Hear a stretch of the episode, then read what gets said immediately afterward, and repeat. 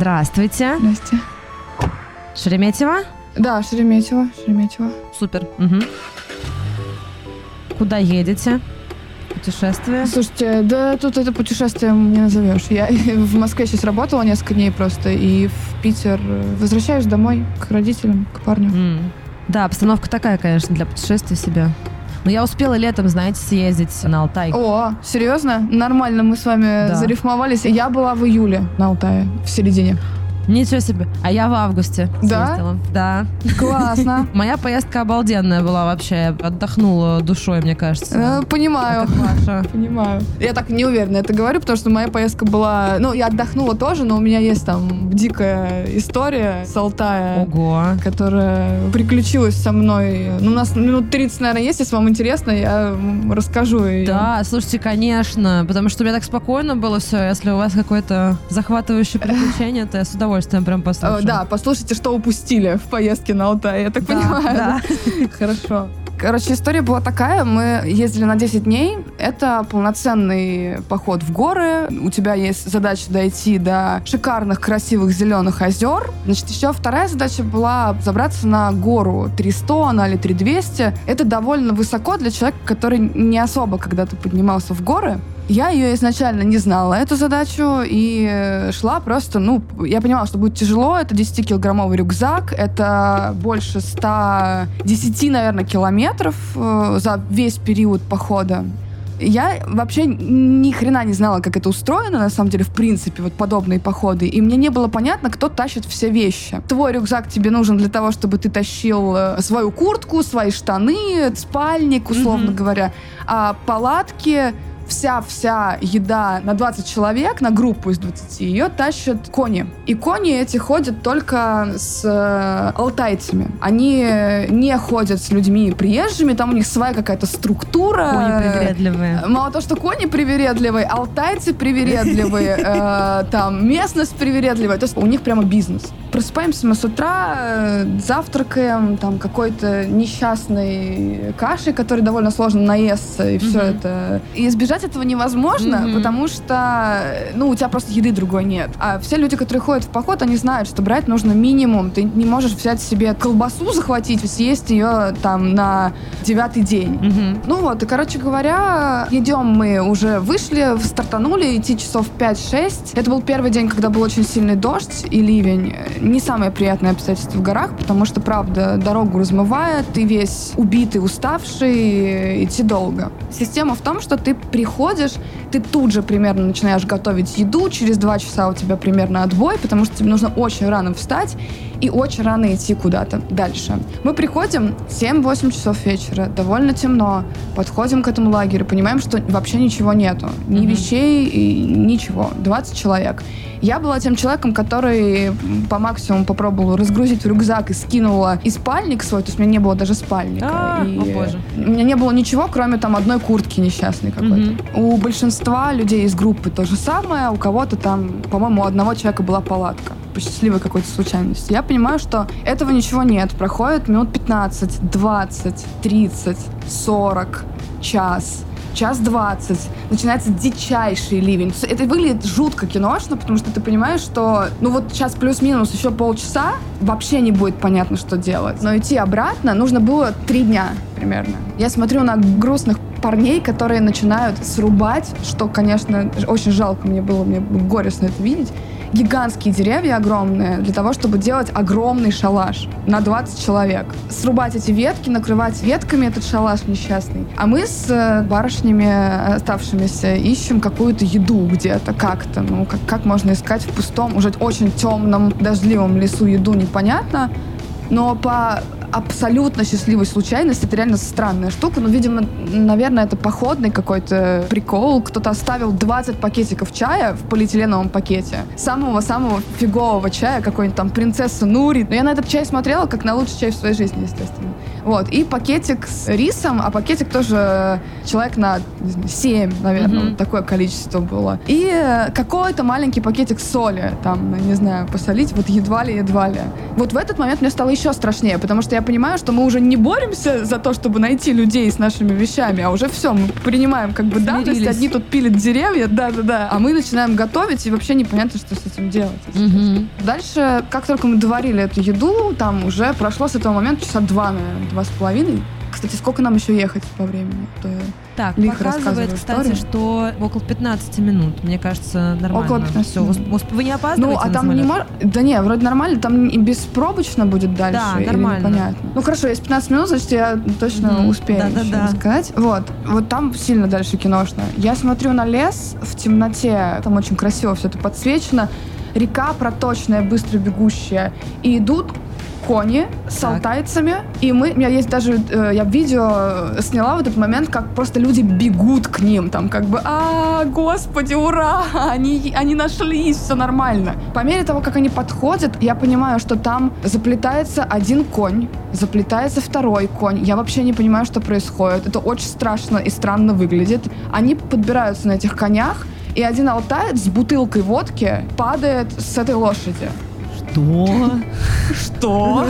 Первое, что я думаю, в смысле, а на, на лошади, ну, нельзя же пьяным Да, ездить. Это же, конечно. типа, ну, не нужно так делать. Мгм. В общем, они утопили какую-то одну сумку, которая, по-моему, не дошла, кажется. Упал он лихо с лошади. Мы все стоим в шоке. Какой-то части вещей нет, все мокрое. Он достает саблю. Или что, я не знаю, что это. Он с бутылкой водки, конь в шоке, люди сварили 3 грамма риса, как бы, все стоят просто вот по струнке, потому что человек достает как бы какое-то там что-то, начинает размахивать и просить спеть ему на гитаре песни. Что? Я в шоке. Ко мне подходит одна из девушек из нашей группы и говорит, Саня, у него пистолет еще, похоже. Я не знаю, то есть, видимо, они просто так ездят, потому что если что-то там, не знаю, защититься нужно и так далее. Ну, лес, вот. Мгм. То есть нельзя сказать, что это там был как бы боевик, нет, не об этом речь, но это выглядело э, так Мгм. себе. Вот такая вот история о том, как мы, конечно, спаслись, но технически рис мог спасти нам жизнь, на самом деле, в этот момент, если честно. Короче, что-то я разговорилась, извините, Да я нет, вас, наверное, что, отвлекаю от это дороги. оч- очень, очень интересно. Я сразу вспоминаю, как в детстве по горам Жигулевским скакала с мамой. Да, и очень у меня это плохо получалось, потому что даже на какие-то холмы я взбиралась пыхтя, паникуя. И у меня мама спросила, когда я, собственно, поехала на Алтай, и говорит, «Э, ты как там? Сильно задыхалась? Ты помнишь, как мы на гору Верблюд ходили с тобой? Ты умоляла о пощаде. Да, это правда. Это сколько лет вам было? Ну, э, вообще, мне кажется, мне было около 10, наверное, что-то такое. Но это вот э, у меня были два таких э, небольших горных похода, после которых мама просто немножко забила, мне кажется, на попытке Мгм. меня приучить э, к горам. И все, на этом как бы это воспитание скалолазанием закончилось. Слушайте, а у вас нет салфеточки или как? А вот влажное есть э, в кармашке у окна должно быть у вас. А. Посмотрите, пожалуйста.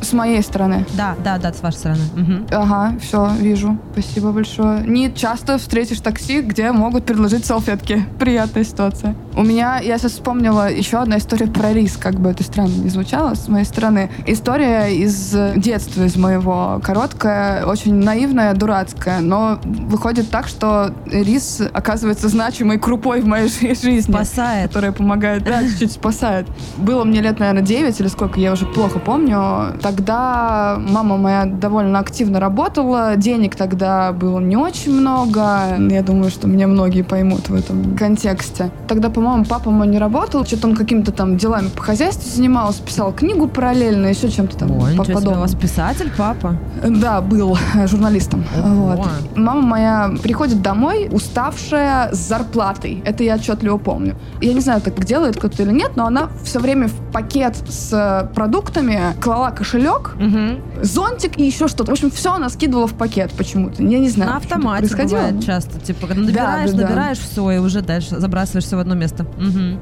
Да, вот типа того. Получила она эту зарплату, а это прямо, я не гипертрофирую, это реально был день зарплаты, важный как бы день для всей семьи, так сказать. А папа мой в этот момент э, собирался выкинуть пакет э, с мусором. Очень комично. Мама ставит пакет с едой при входе, я очень отчетливо это помню, супер смешно было. Мгм. Папа ставит пакет э, с мусором.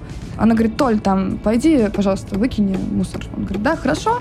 Уходит, выкидывает мусор, возвращается, разговаривается, я смотрю на маму на кухне, а она из пакета с мусором вместо пакета с едой пытается, типа, там что-то приготовить, условно говоря. Ага. И я понимаю, что я думаю, мам, пожалуйста, только вот не в этом случае положи кошелек, я тебя прошу. А чтобы вы понимали, на тот момент не было карт банка. По крайней мере, у моей мамы не было банковской карты. Угу. И все, что было, это была наличка. И это был не мусорный бак, угу. это был мусоропровод классический.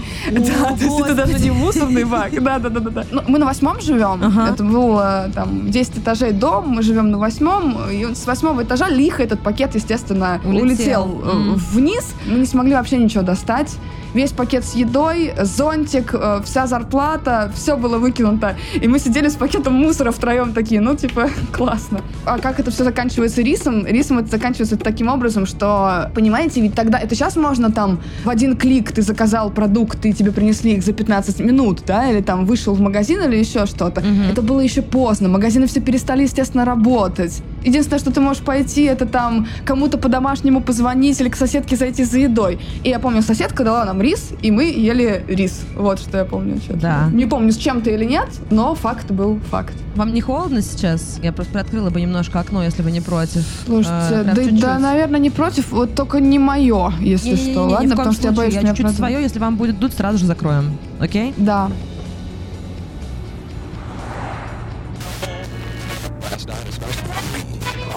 Догадывались, но всего 150-200 лет назад сроки доставки писем и посылок даже внутри одной страны могли измеряться годами. Если письмо находилось в пути меньше 6 месяцев, считалось, что оно дошло очень быстро. Сегодня курьерская служба в России вышла на новый уровень. Доверьте посылку курьеру с помощью приложения Citymobile. Теперь заказать доставку так же просто, как вызвать такси. Citymobile – информационный сервис транспортных и иных услуг, оказываемых партнерами. 0 плюс. Я вспомнила просто сразу вообще все свое детство, первую квартиру в микрорайоне, тоже эти какие-то баки мусорные. Еще mm-hmm. вспомнила, что мы поехали к родственникам папы в село недалеко от Самары, и у них был, знаете, такой сельский магазин, в котором там какие-то шоколадки, крупы, товар первой э, необходимости. И мы пришли, и наши родственники такие, а я с сестрой, говорят, хотите что угодно берите давайте. Mm-hmm. А мы с сестрой были дикие фанаты сладостей, и мне кажется, э, единственное, что мы делали вместе, пока не дрались и не царапались за место под солнцем в семье, это вместе ели. И э, попросили вот столько, сколько можете дать нам киндер-сюрпризов. Ого, это вообще-то не самый простой запрос, не самый дешевый, да? да? Ну, наша мысль была какая, что у нас будут и игрушки, и шоколад. Прагматичные дети. И мне было, мне кажется, лет там 8, сестре 5, но мы такие деловые, значит, набрали этот пакет, пришли домой, а родители родители были где-то там, ну, тусовались, в общем, с родственниками. И мы сели и такие, ну что, давай есть.